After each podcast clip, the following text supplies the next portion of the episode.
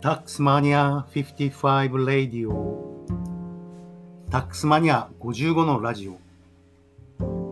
税金クリエイターのタックスマニア55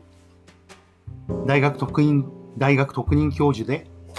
税理士の細川武が皆さんに税金の話をわかりやすく噛み砕いて伝えます。映画プロレス UFO のその他の話を材料に税金にまつわる話もしていきます。で、第50回の今日は、順番が逆になりましたが、プロレスの話、シュートとは何か、これについてお話したいと思います。そして、シュートとは何か、これについてお話をする前にですね、そもそも強いプロレスラーが各テリトリーで必要になった、そのことについて説明する必要があるなと思い至りました。まあそんなことどうでもいいよと思われるかもしれませんが、丸山久美子さんのラジオを聞いていてですね、3度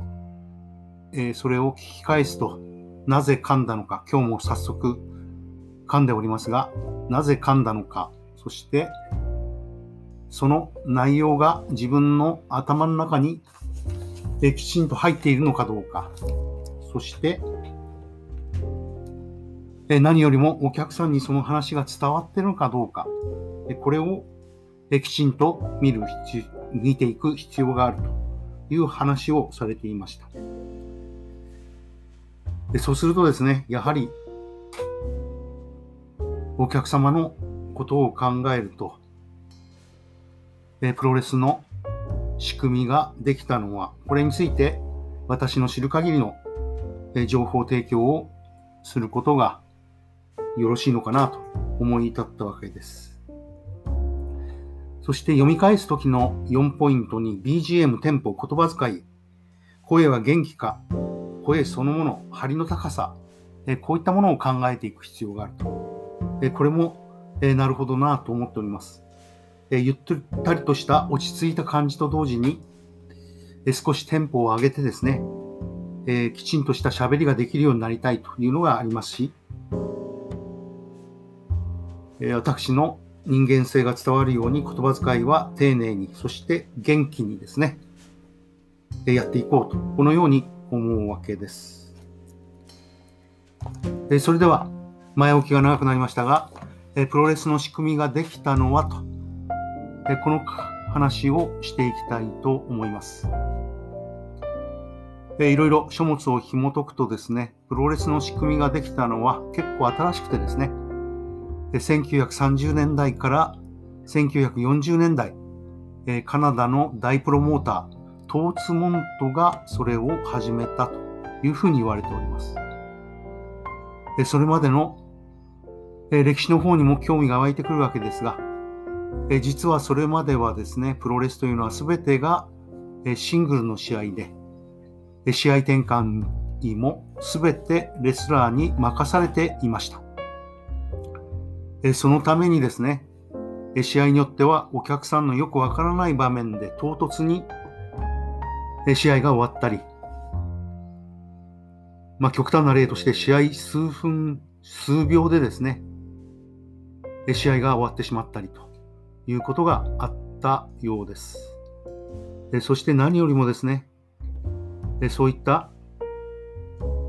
真剣勝負によってレスラーが大怪我をすることが少なくないということで、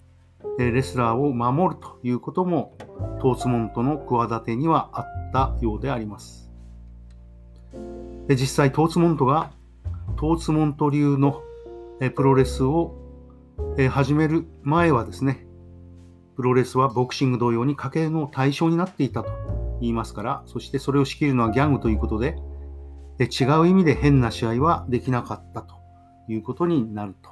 思います。えトーツモント流のえプロレスとは、え徹底的にプロモーターがマッチメーカーを通じて試合の流れをコントロールすることにありました。第1試合前座で少しずつ観客を温める。そして第2試合で消化不良の試合を見せつける。そして第3試合ではシリアスなお客を緊張させる試合を見せて、そしてセミファイナルは、まあ、わざわざとダラダラとした要素を入れながら時間引き分けてお客さんをイライラさせるわけです。そして最後のメインイベントでは、えしっかりしたレスリングを見せた上で、え大技で完全決着という流れを作りました。えこれはプロモーターの意向に沿って、えマッチメーカーと言われるえ現場の責任者が練り上げていったわけです。えマッチメーカーはえどのようなレスラーをどこから連れてくるというブッカー、これを兼ねることも多くてですね、現場の総責任者で、レスラー出身の切れ者、レスリングマッチ全体を組み立てるということになります。もちろん、レスリングができないとできませんし、それと同時に頭が良くないと、全体の試合を組み立てられません。プロモーターの意向に従って、マッチメーカーは、レスラーを配置し、そしてマッチメーカーの権限は絶対という体制ができていったわけであります。でその仕組みというのはですね、えー、全米にあっという間に広がっていきました。トーツモント流のプロレスということで、えー、全米には17から20のテリトリーがあったわけですが、えー、各テリトリーはえー、利権を守りながら緩い、えー、連帯をその当時から保っていたようであります。えー、それが NWA、ナショナルレスリングアライアンスの始まりです。マッチメーカーを通じて、プロモーターの意向が強く反映されるレスリング。当然ながらそれを嫌うレスラーも大勢いました。彼らは一箇所のテリトリーに定着せずに毎月、毎週のようにテリトリーを変える道を選んだわけです。いわゆる流れ物というやつですね。え、実はこれはマッチメーカーにとっては極めて好都合で、流れ物のヒール、悪役を使って、安いギャラで新鮮なカードを組むと。地元のベビーフェイス善玉との対立構造を演出すると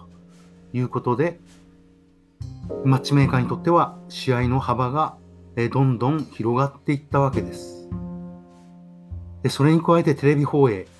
これがあって1950年から1960年代、プロレスはアメリカで最盛期を迎えることになります。でそのような流れの中で大きな問題も出てきました。流れ物のヒール、悪役の中にはえ本当の腕自慢、イカレポンチも大勢いて、え人気者のベビーフェイスに一泡吹かせてやろうと、え企む輩もいたのです。それに対応するのがポリスマン、バウンサーと呼ばれる喧嘩に強くて、レスリングも高度な技術を持っているレスラーでした。流れ者のレスラーが暴れた場合、関節技で一瞬で仕留めると。そして流れ者が退治した時に、ボクシングの技術で一発でノックアウトすると、こういったものが求められたわけです。レスランティングの高度な技術を持っているレスラー、これはその多くがアマチュアレスリング出身のレスラーでありました。NWA チャンピオンにもなったテリー・ファンクは、え実は、え父のドリー・ファンクと一緒に、えチャンピオンのドリー・ファンク・ジュニア、このポリスマンとして長い間やっていたのは非常に有名な話です。そして、これは私の想像ですが、なぜポリスマンという隠語が使われるかについては、バウンサーですと、文字通りの酒場のバウンサー、用心棒で、そのまま一般用語になっているので、えポリスマンといえばですね、何の話をしているか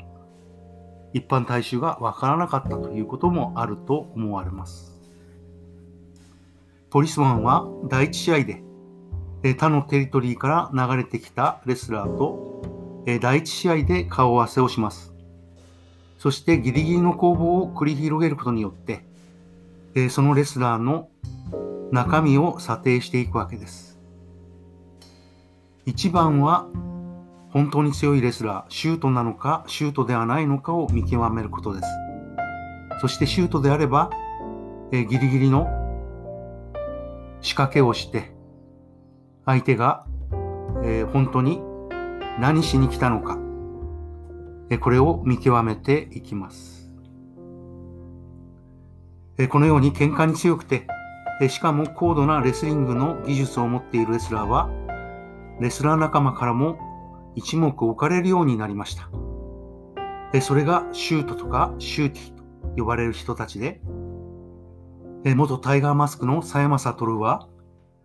それをもとにシューティングという格闘技を始めました。私が知っているシュートを挙げると、マッドドッグ・バション、ディック・スレーター、そして私のえー、放映にも取り上げたローラン・ボックやボブ・ループさんです。